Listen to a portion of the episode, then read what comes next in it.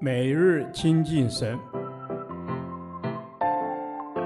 唯喜爱耶和华的律法，昼夜思想，这人便为有福。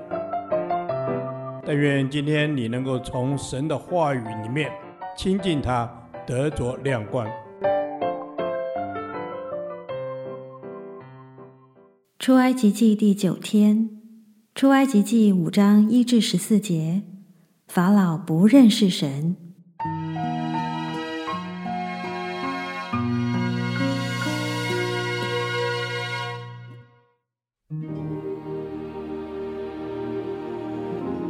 后来，摩西亚伦去对法老说：“耶和华以色列的神这样说：容我的百姓去，在旷野向我守节。”法老说：“耶和华是谁，使我听他的话，容以色列人去呢？我不认识耶和华，也不容以色列人去。”他们说：“希伯来人的神遇见了我们，求你容我们往旷野去，走三天的路程，祭祀耶和华我们的神。”免得他用瘟疫、刀兵攻击我们。埃及王对他们说：“摩西、亚伦，你们为什么叫百姓旷工呢？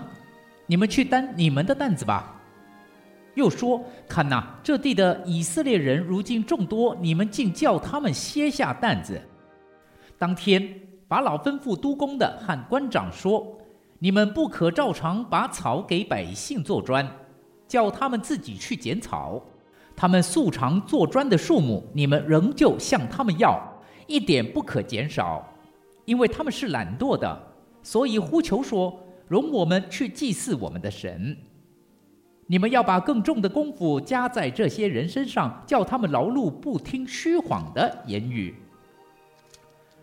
督工的和官长出来对百姓说：“法老这样说：我不给你们草，你们自己在哪里能找草？”就往那里去找吧，但你们的工一点不可减少。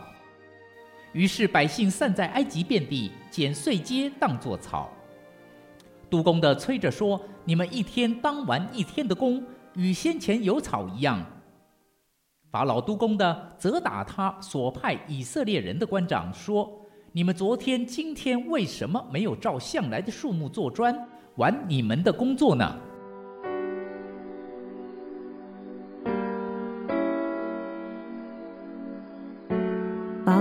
认识耶和华是谁，甚至轻蔑耶和华。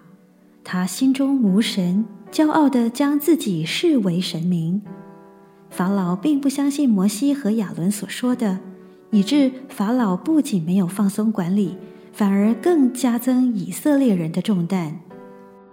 他下达命令，不给以色列人草，但每日做砖的数目却不可以减少。这简直是。又要马儿好，又要马儿不吃草，因为草是做砖必要的原料，没草怎么做呢？法老要以色列人去捡碎秸当做草，叫他们不致偷懒罢工。法老就怕以色列人越来越多，变成人多势众。考古学家有一个发现，与这一段经文有密切的关系。纳威尔和凯尔分别于1885年和1908年在埃及的比东城发现古代的砖墙，下面部分的砖中有整齐的稻草，较上部分的砖中稻草稀少，最上部分的砖中完全没有稻草。这证实圣经的记载是真确的。第一节，容我的百姓去。在旷野向我守节，这是神拯救以色列人脱离奴隶重轭的心意。以色列人被埃及法老奴役，直到出埃及，正预表神儿女被撒旦奴役后蒙基督拯救。但在救赎的路上，看见恶者不断拦阻神的作为，想用更重更苦的担子来使人妥协。甚至使人对救赎主发出怨言，失去盼望。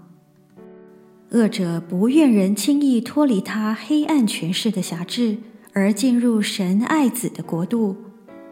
法老预表撒旦，他一切恶毒的计划，正是现今撒旦在人身上的作为。但最终，神的百姓要经历他是永远得胜的神。神的百姓要从撒旦权下归向神，从黑暗中归向光明。神借漫长的过程来成就其救赎，为的是要叫他的百姓及世人认识他的作为和荣耀。哈利路亚！我们原本不认识神，但他耐心地等候我们，将刚硬的心变成柔软，启示我们。使我们明白他是何等慈爱的天赋，让我们认识你，并顺服你的旨意。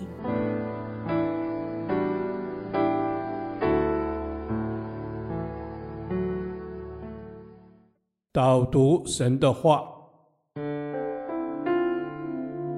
诗篇四十篇二节，他从祸坑里，从淤泥中。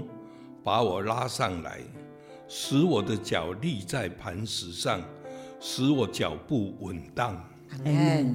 主啊，谢谢你怜悯我，你把我从淤泥中、从祸坑中拉起来，并赐给我救恩。谢谢主，你是及时救我的主。主啊，是的，你是那及时救我的主。有的时候疾病苦难就像那祸坑，就像那淤泥。哦，主啊，带你是把我拉起来的主，让我放在你那稳固磐石的宝藏里头。恩主，赞美你。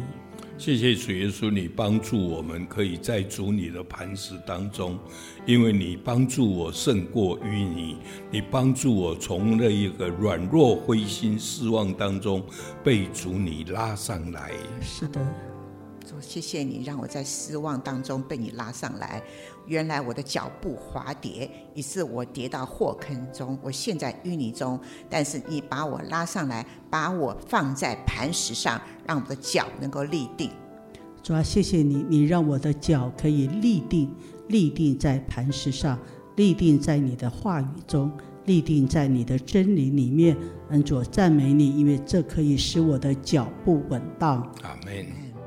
谢谢主耶稣，我们可以脚步稳当，因为我站立在磐石上。主啊，我的脚步是你所计算过的，我所走的路是你所应许的，我所行的都在主你的旨意当中。